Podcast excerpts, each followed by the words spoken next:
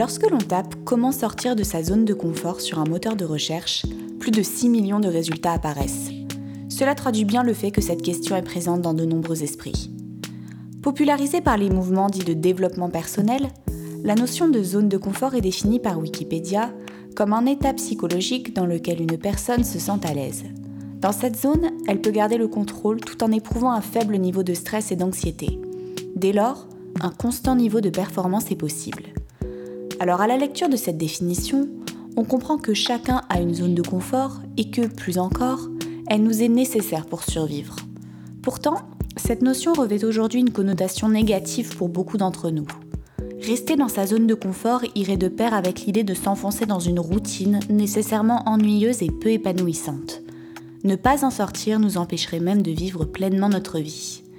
Plus qu'une tendance, désormais, sortir de sa zone de confort est devenu une véritable injonction sociale. Mais cela est-il vraiment nécessaire? Bonjour à tous et bienvenue dans ce nouvel épisode d'Agnès Podcast. Alors aujourd'hui, on va aborder un sujet qui euh, n'a pas pu vous échapper ces dernières années si vous passez un peu de temps sur les réseaux sociaux, et c'est celui de la zone de confort. Alors comme beaucoup de monde, j'ai entendu parler de ce terme pour la première fois dans la bouche de certains influenceurs et j'ai rapidement vu fleurir bon nombre de posts et de vidéos euh, sur Internet qui m'expliquaient comment en sortir. Alors entre les conseils un peu fumeux, me disant qu'il fallait que j'accepte absolument toutes les expériences, que je devienne une espèce de euh, yes woman à l'image euh, du film, ou encore les différentes injonctions à dépasser mes peurs, un raccourci s'est très vite imposé dans mon esprit en fait, pour vivre pleinement ma vie, je devais impérativement me lancer des défis et sortir de ma zone de confort. Alors si cette injonction peut parfois avoir du bon, on va le voir, il me semble nécessaire de la nuancer. En effet, sortir de sa zone de confort peut être très bénéfique lorsque les efforts que cela implique sont raisonnables. En revanche, il me semble qu'une sortie trop importante, trop brutale de cette dernière peut être une vraie violence, ça peut même être un acte profondément irrespectueux de soi-même. Alors aujourd'hui, je vous propose d'éclairer un petit peu tout ça pour mieux comprendre cette injonction et surtout avoir une idée un petit peu plus claire de tout ce qu'elle revêt. Alors, avant toute chose, je pense qu'il est nécessaire justement de bien comprendre ce qu'est la zone de confort et surtout ce qu'est sa zone de confort. Pour ça, je vous propose de revenir un petit peu à la théorie et donc à la définition euh, que j'ai énoncée précédemment, la définition que tout le monde peut trouver sur Wikipédia, qui euh, induit l'idée de, je cite, garder le contrôle tout en éprouvant un faible niveau d'anxiété. Alors, si on veut schématiser, on pourrait imaginer euh, que notre zone de confort, c'est une espèce de courbe, une courbe d'anxiété qui est donc très faible, parce que justement on est à l'aise, on a la maîtrise de tous les éléments qui sont autour et du coup forcément ça induit très peu de stress puisque euh, on a la connaissance de tout, euh, de tout notre environnement.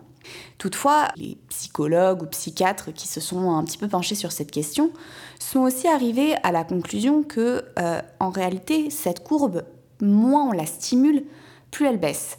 Je m'explique. Moins on injecte d'anxiété dans notre zone de confort, moins on devient performant. Ça s'explique tout simplement par le fait qu'on s'ennuie un petit peu, on s'assoit sur ses lauriers, on oublie un petit peu euh, comment faire des efforts. Et en fait, l'un dans l'autre, ça fait qu'au fur et à mesure, on devient un petit peu paresseux et donc on devient moins performant de manière générale. Du coup, les scientifiques pensent qu'il est nécessaire d'avoir un petit niveau d'anxiété qui peut donc se schématiser par des petits pics d'anxiété raisonnables qui, eux, vont permettre d'améliorer nos performances. En fait, ça va nous permettre de rester toujours un peu alerte, toujours un peu, euh, comment dire, assidu dans ce qu'on fait, sans pour autant éprouver un niveau de stress qui serait tellement important qu'en fait, il nous ferait perdre tous nos moyens, car euh, justement, à partir de là, on sortirait de notre zone de contrôle, de notre zone de confort. On le comprend donc, en fait, la zone de confort, c'est une espèce de spectre qui va être variable pour chaque personne. Et donc à partir de là, on comprend aussi où se situe l'idée de sortir de sa zone de confort.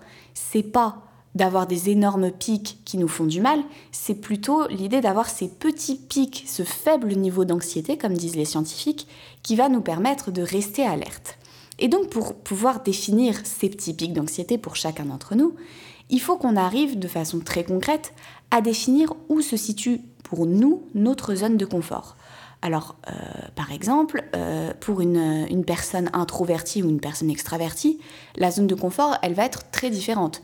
Une personne extravertie, sa zone de confort, par définition, elle est avec les autres, car une personne extravertie, c'est quelqu'un qui va se recharger, se ressourcer au contact des autres.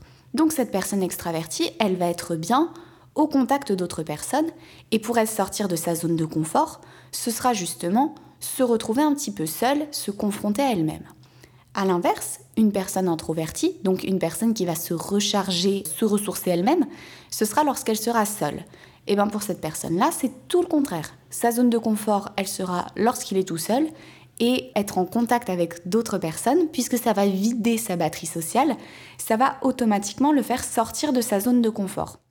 Donc on le voit bien avec cet exemple, la zone de confort, c'est un truc qui est super personnel et euh, on ne peut pas plaquer un schéma pour tout le monde.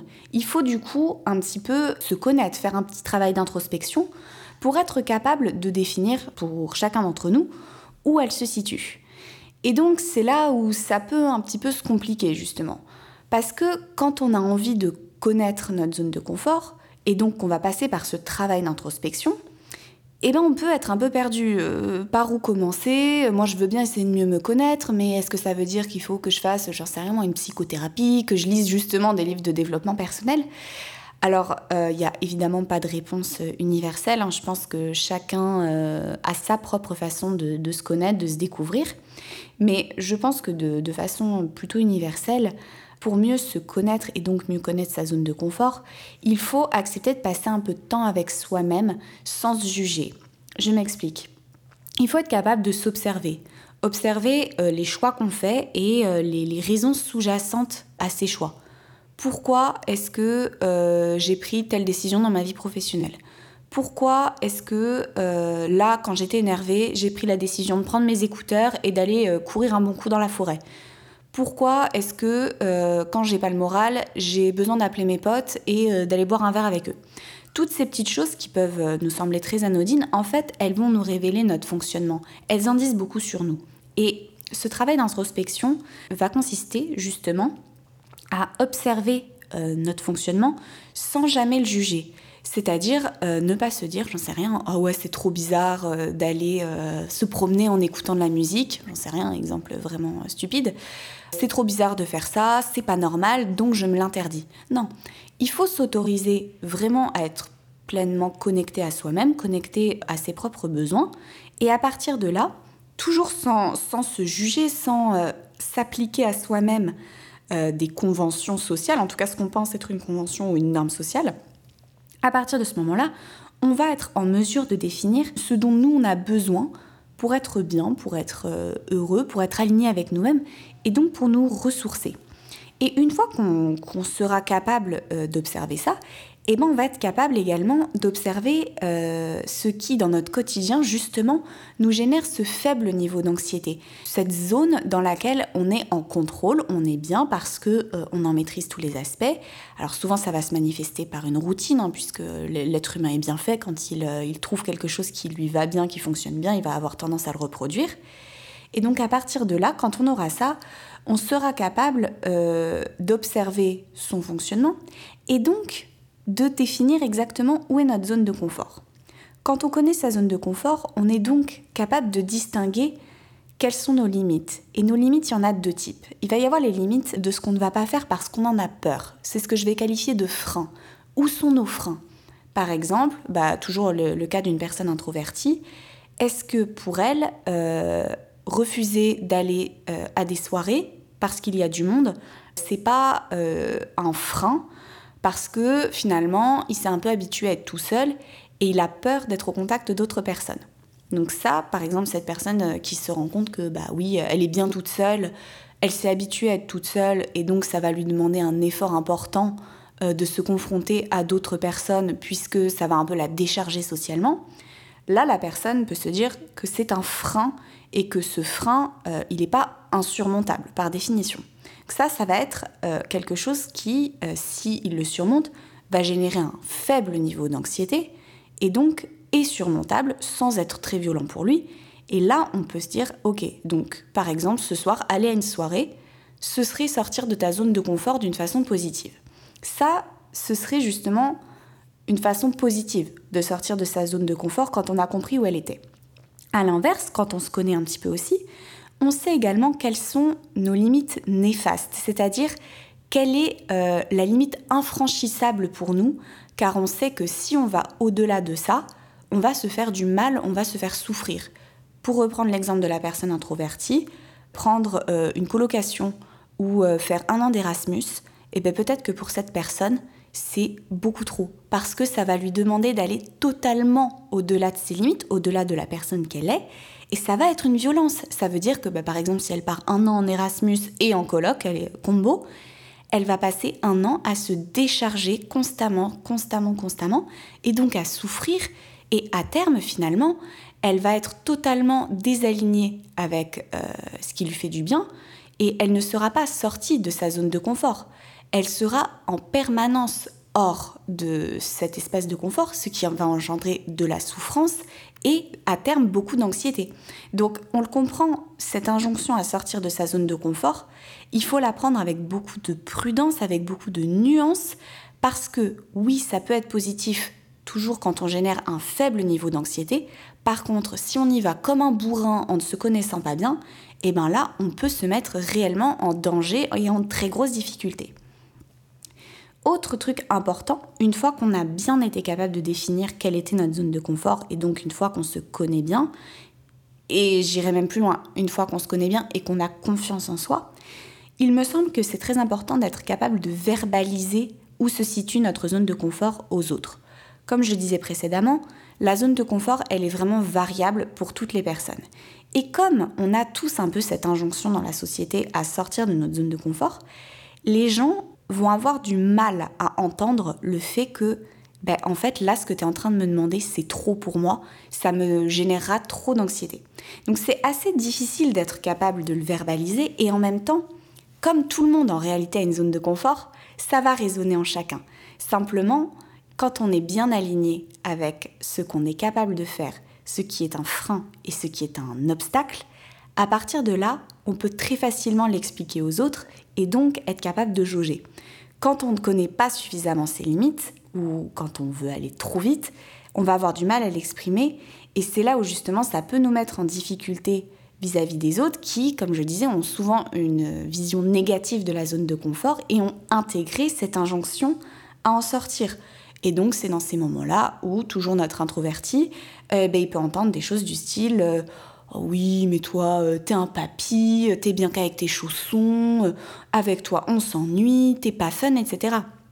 Bah, ce genre de remarques qui peuvent très facilement arriver quand cette personne introvertie exprime aux autres le fait que là, elle ne se sent pas capable de sortir parce que justement ses batteries sociales sont déjà trop vidées. Et que donc là, on n'est pas sur un frein, on est sur un obstacle parce qu'elle sait très bien que si elle va au-delà de son niveau limite de batterie, elle va être complètement à plat et donc pas être capable d'interagir avec les autres. Donc on voit bien ici quand même que c'est très délicat euh, cette notion de zone de confort parce que à partir de l'instant où on la connaît pour soi-même, c'est bien, on peut s'aligner avec soi-même, on est capable de jauger pour nous, mais jauger pour nous, ça implique nécessairement de l'exprimer aux autres s'ils nous demandent de faire des choses qui sont excessives. Et là, on peut se confronter justement aux propres, euh, aux propres choses intégrées par les autres qu'ils vont euh, refléter sur nous. Et donc, à ce moment-là, on se rend bien compte que finalement, exprimer aux autres ses limites et son choix de ne pas les outrepasser, un choix qui est totalement libre et qui doit être respecté, ben en fait, c'est extrêmement difficile. Et parfois, j'irais même au-delà.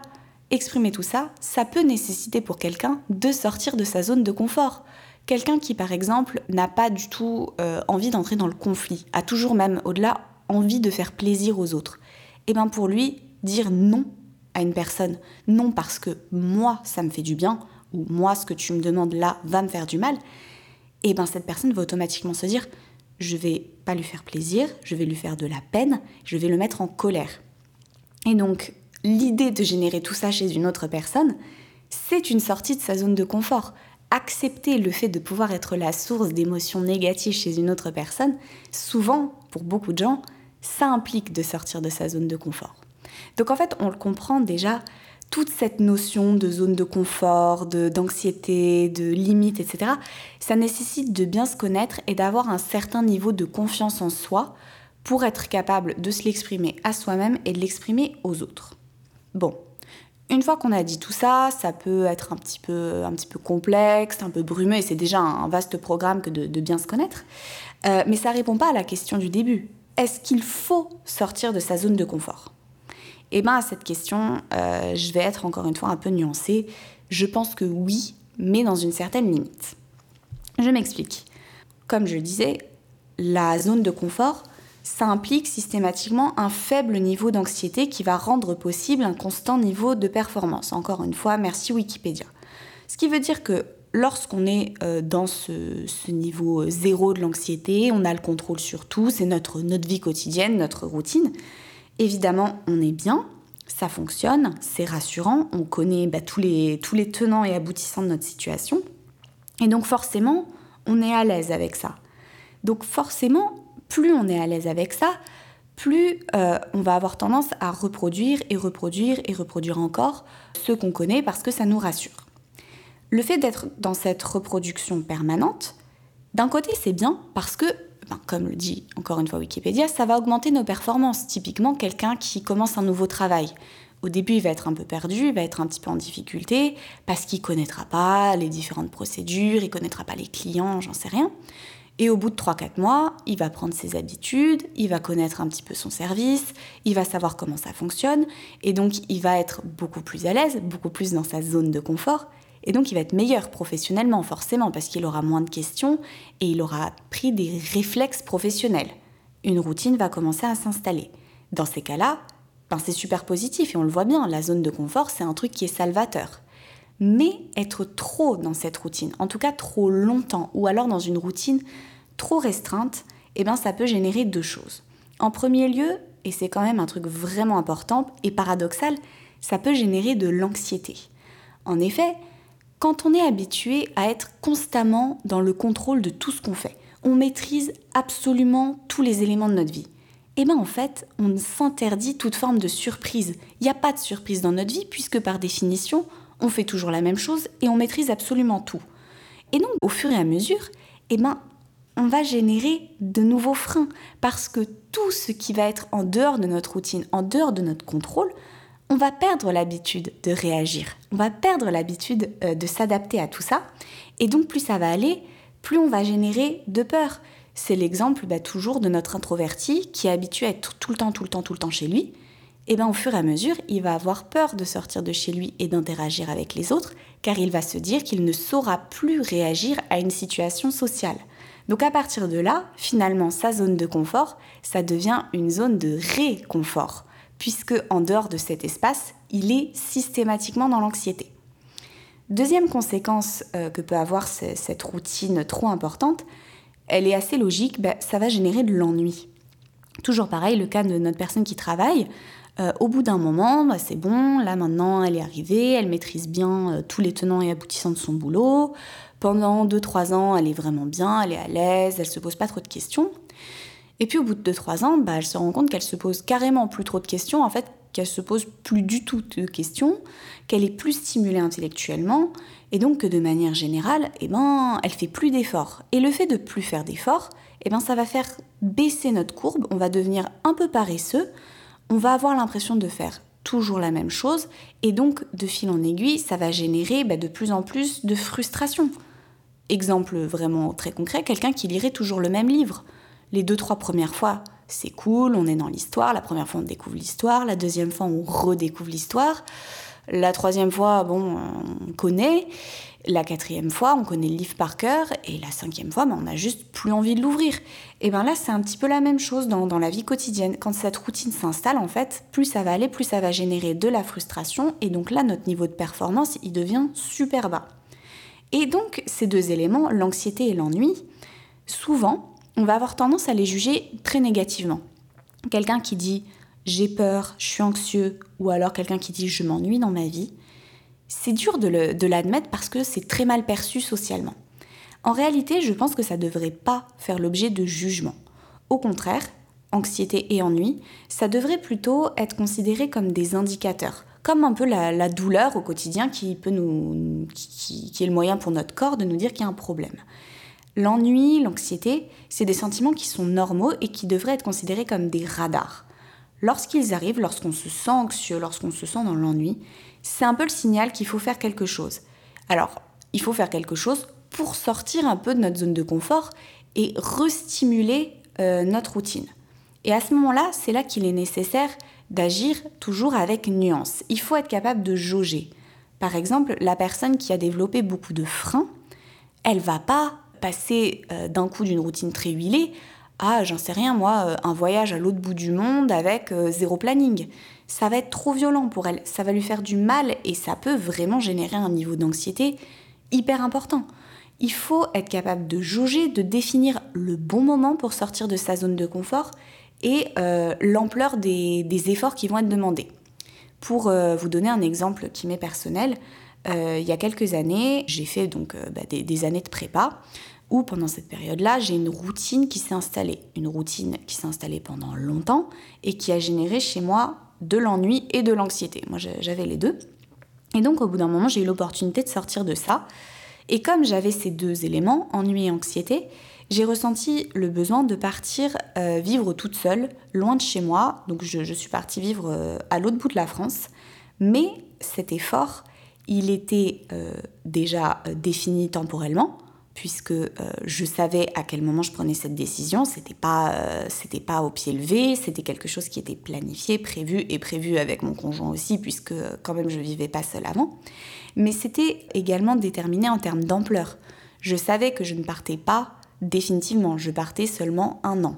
À l'issue de cette année, j'allais rentrer chez moi et vivre de nouveau la vie que, que je vivais euh, auparavant.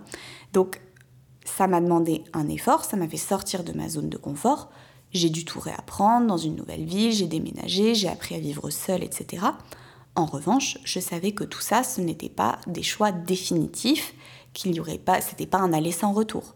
Et donc, ça m'a permis de sortir de ma zone de confort, me générer un faible niveau d'anxiété au quotidien, sans pour autant être hyper violent, puisqu'en fait, quand je suis partie, je suis pas partie en pleurant en me disant je reviendrai jamais chez moi. Vous voyez, c'est là où je pense qu'il est vraiment nécessaire d'être capable de jauger et le seul juge justement à ce niveau-là, eh ben c'est vous-même et il faut être capable de s'écouter, de pas se juger. Toujours pareil, il faut être euh, honnête avec soi-même, ne pas aller trop vite et en même temps être capable de se dire OK, là, je suis arrivée à un stade dans ma vie où vraiment il faut que je me remue, mais il faut que je me remue intelligemment et pas excessivement parce qu'il ne faut pas se faire du mal.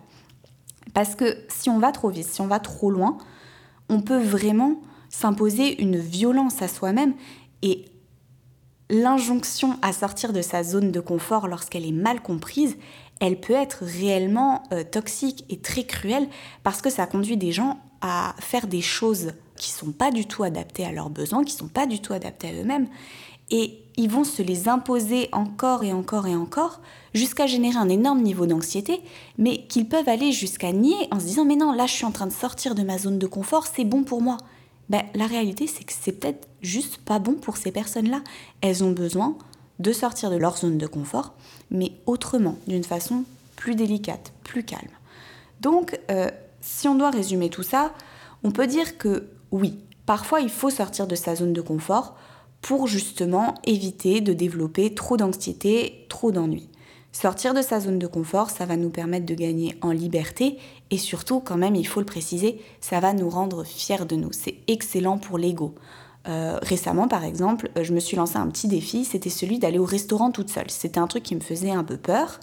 Euh, la première fois que je l'ai fait, j'étais un peu penaude, j'étais pas très à l'aise, je me sentais, je me sentais pas super bien dans le resto.